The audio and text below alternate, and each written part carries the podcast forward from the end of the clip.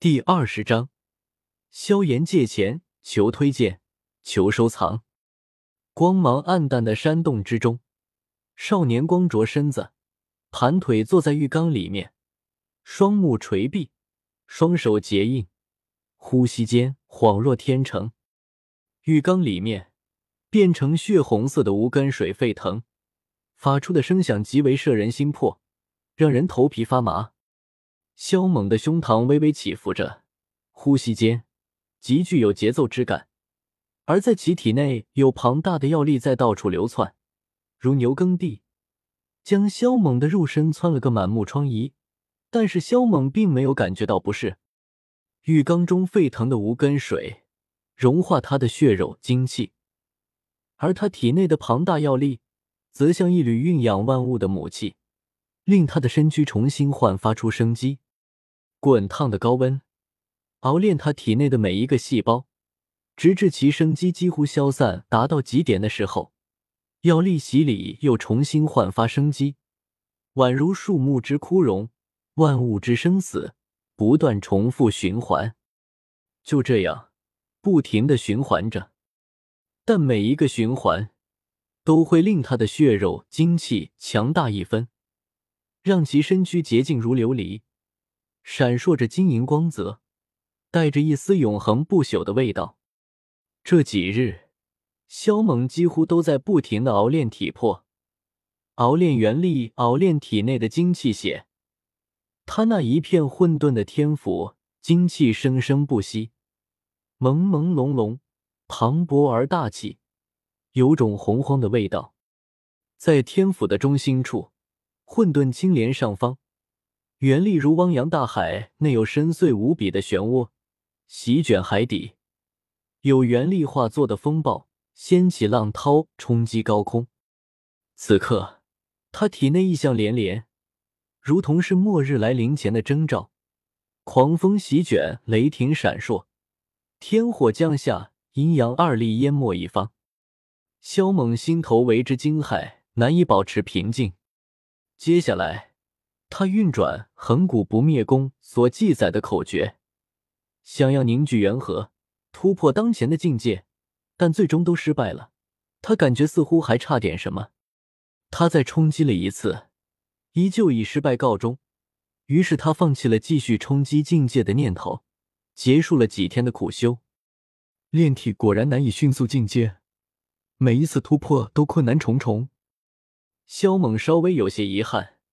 他冲击了十几次，还是无法凝聚出元核来。收拾一番后，他便起身离开山洞，返回自己的偏殿。算算时间，他已经消失四五天了，得回去打个招呼才行。嗯，老四坐在我门前干什么？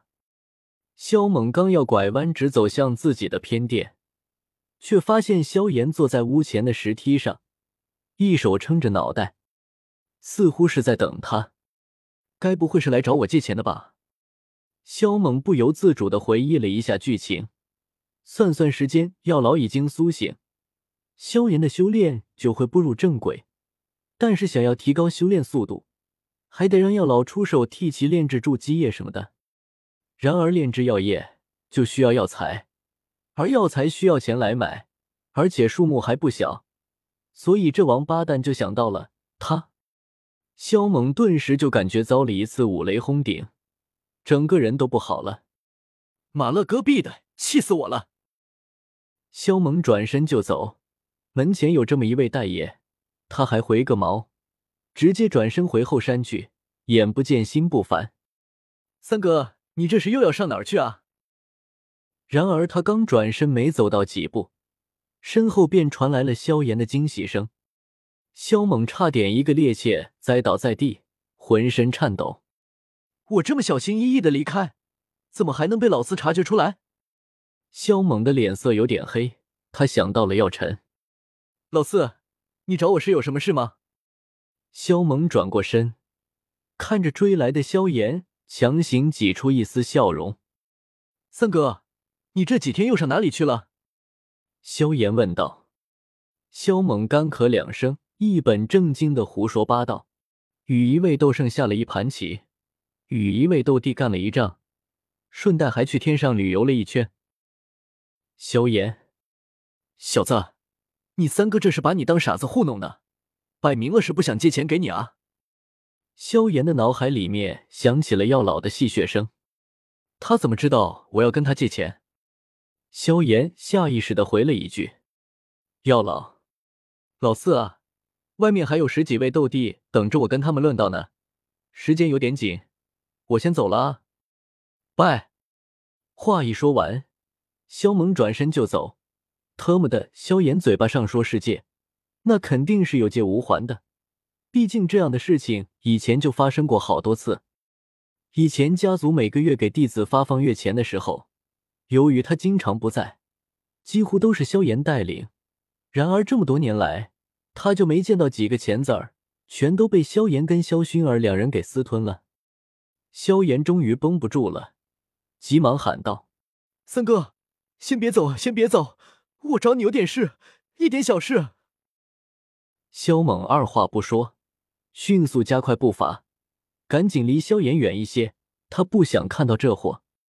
但下一秒他就停了下来，因为萧炎死皮赖脸的扯住了他的衣服，使劲儿的拽着，不让他离去。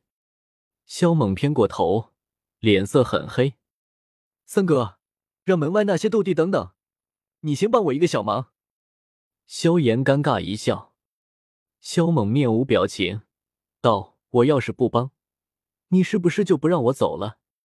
萧炎讪讪一笑，道：“怎么可能？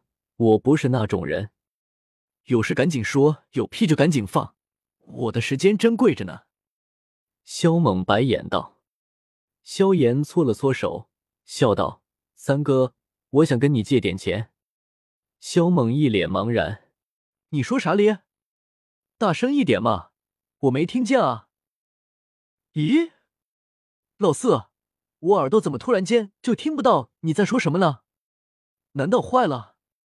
不行，我得赶紧去找个医师看一看。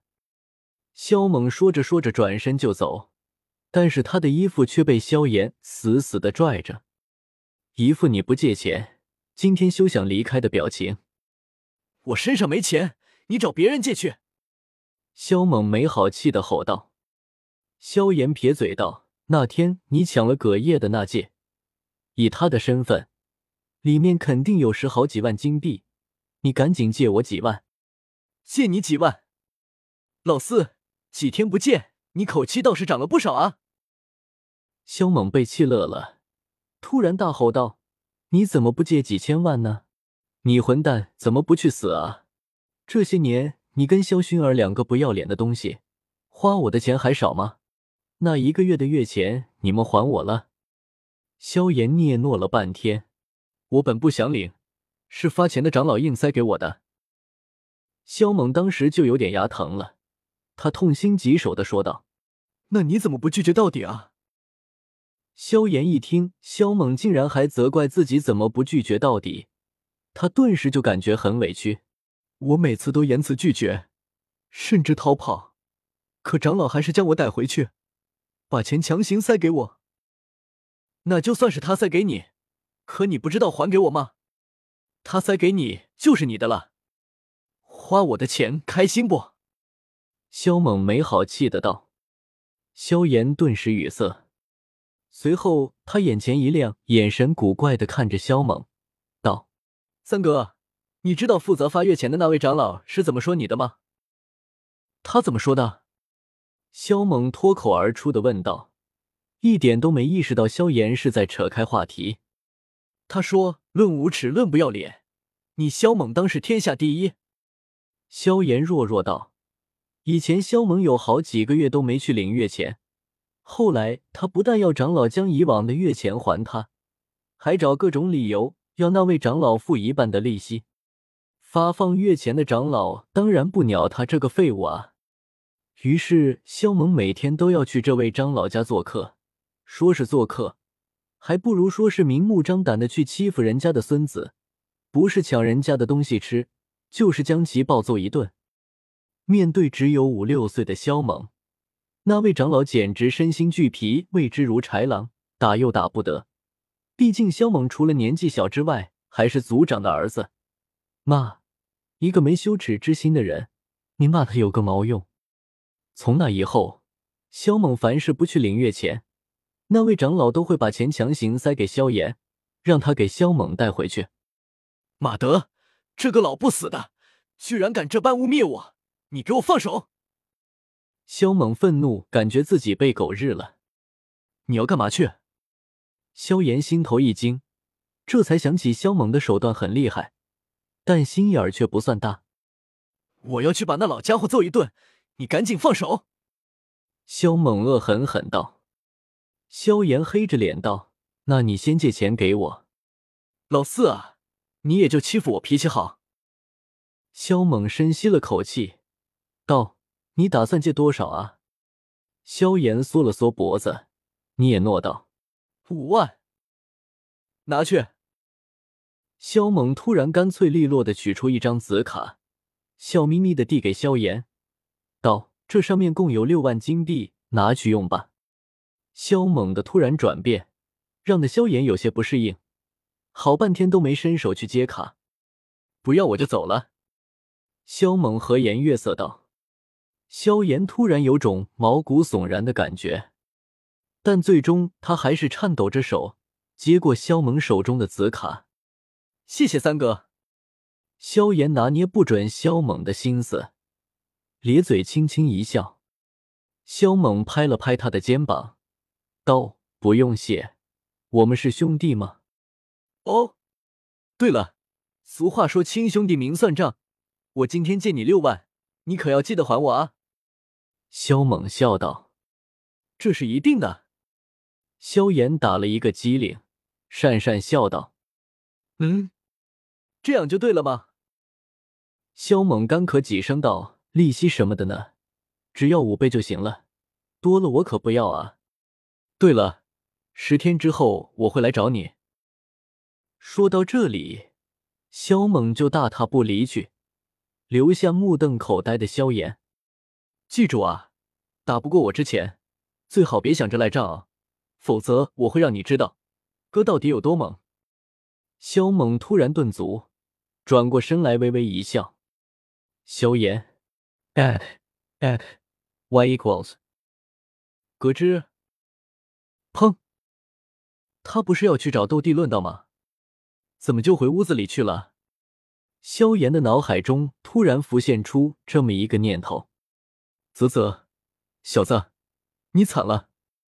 药老突然来了这么一句，这句话给萧炎的伤口上又撒了一把盐。